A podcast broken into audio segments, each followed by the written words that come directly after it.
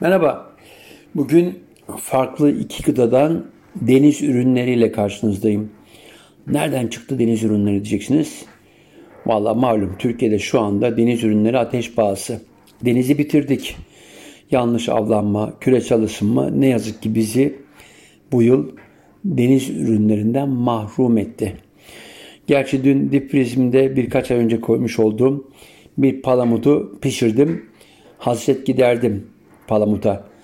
Kendi özgün pişirme taktiklerimden birini yaptım. Birkaç ay önce dip prize koymuş olduğum palamudu takoz şeklinde kesip fırında limon ve soğanla e, pişirdim. Olağanüstü güzel bir lezzetti. E, zaman kaybetmemişim, tam zamanda yemişim. Çünkü bu dönemde palamut bulma imkanı yok. Hamsinin bile kilosunun 35-40 lira olduğu dönemde artık palamut ulaşılamaz bir balık. Diğer balıklardan bahsetmiyorum. Kalkan neredeyse yok kadar az. Denizleri bitirdik, kirlettik. Kuralsız avcılık ve küresel ısınma ne yazık ki üç tarafımız deniz olmasına rağmen bizi deniz ürünlerinden mahrum etti. Bugün sizi okyanusun iki tarafında yer alan iki farklı lezzetle tanıştıracağım ve buluşturacağım.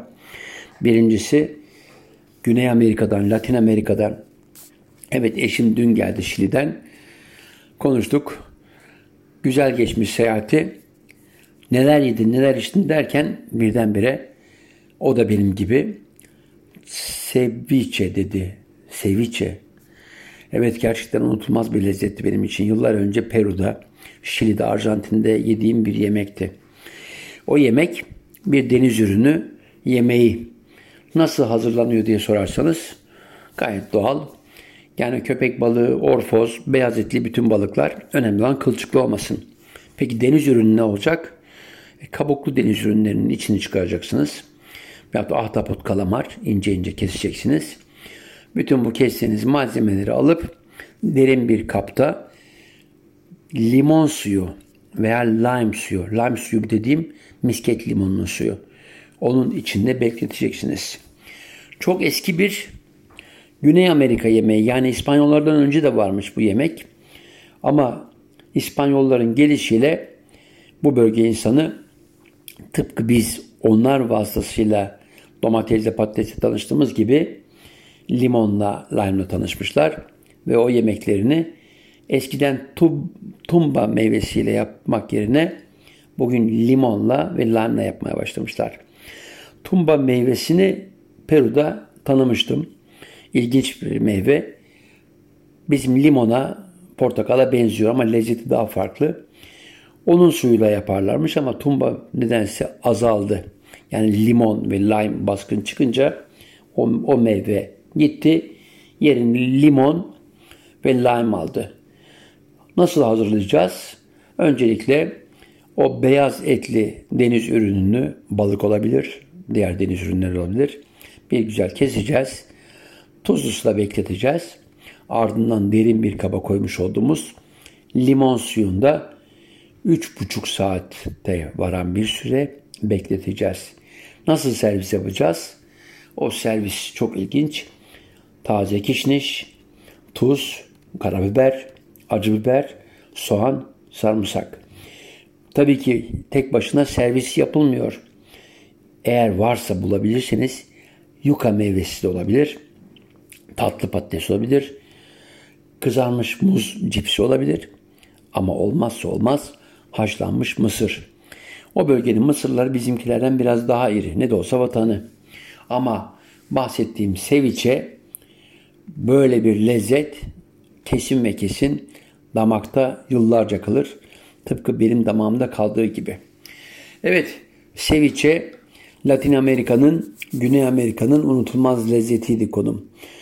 Dediğim gibi okyanusun, büyük okyanusun balıklarıyla, deniz ürünleriyle hazırlanan e, deniz ürününün sitrik asit yani limon asiti içinde pişmiş hali.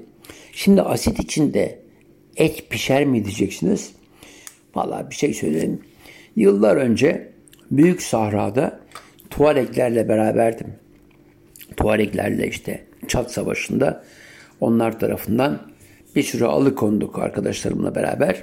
Sonra konuk edildik Müslüman olduğumuz ortaya çıkınca. Geceleyin garip bir e, ciğer yemeği getirdiler. Ciğer yemeği diyorum ama çiğ ciğerdi o. Bir tahta kabın içinde de garip yeşil bir sos. Adam o keskin bıçağıyla ciğerden bir parça kopardı. Bana verdi. Sosa banamamı istedi. O ciğerin parçasını o sosa banadığımda vay vay halime parmak uçlarım yanmıştı arkadaşlar. İnanır mısınız? Yeşil özgün bir Afrika biberi ama böyle bir acı yok. Parmak uçlarım birkaç dakika içinde şişti, renk değiştirdi. Tıpkı isot hazırlık döneminde Urfalı kardeşlerimin parmakları gibi. Isot hazırlanırken düşünebiliyor musunuz? Elinizdeki o naylon, o lastik eldivenlere rağmen elleriniz yanar. İşte ben öyle bir acı biberin içine çiğ deve ciğerini koyup yedim. Dudaklarım da şişti. Parmak uçlarım günlerce şiş ve kırmızıydı. Evet şu anda bahsetmiş olduğumuz seviçede böyle bir pişme yöntemi ama daha iyi. Limon suyunda pişmiş bir yemek.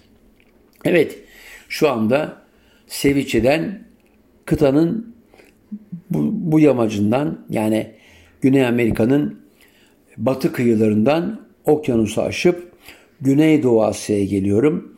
E buralarda baharat diyarı, acı biber diyarı ama burada farklı bir lezzetle buluşturacağım sizi. Bu lezzette tom yam çorbası. Tom yam kom. E nasıl hazırlanıyor diyeceksiniz. Valla Güneydoğu Asya'da en çok sevdiğim ülke Tayland'da Bangkok'ta tanışmış olduğum ve yıllardır mutlaka sürekli yeme ihtiyaç duyduğum, arada bir gittiğimde salaş restoranlarda böyle kendime ziyafet çektiğim bir çorba türü. Özgün bir kabı var. Altında sürekli ateş.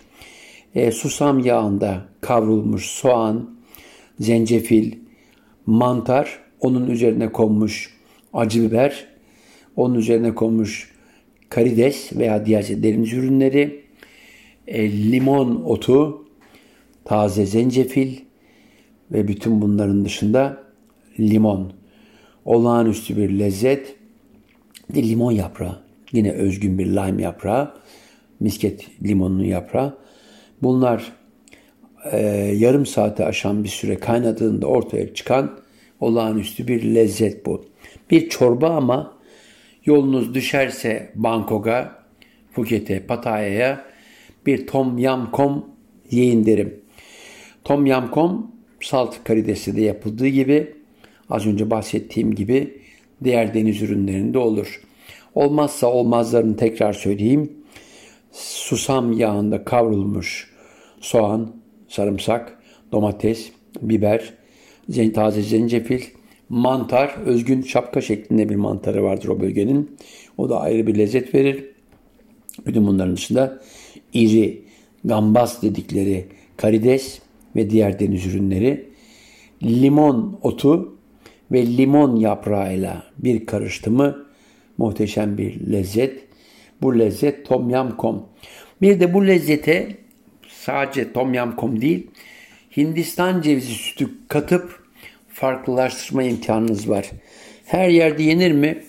Valla Tayland'da o Bangkok'un e, ana caddelerine çıkan küçük sokaklarda bu lezzette buluşabilirsiniz.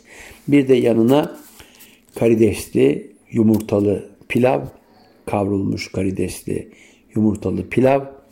Bir de onun dışında başka ne var? E tabii ki olgunlaşmamış papayadan ve mango ile yapılmış salatalar.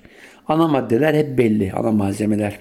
Lime, e, zencefil, acı biber ve özgün sirkeleri. Bütün bunlarla hazırlandığında muhteşem bir lezzet çıkar ortaya. Bu lezzetlere ihtiyaç duyan benim gibi vatandaşlar olmazsa olmaz der.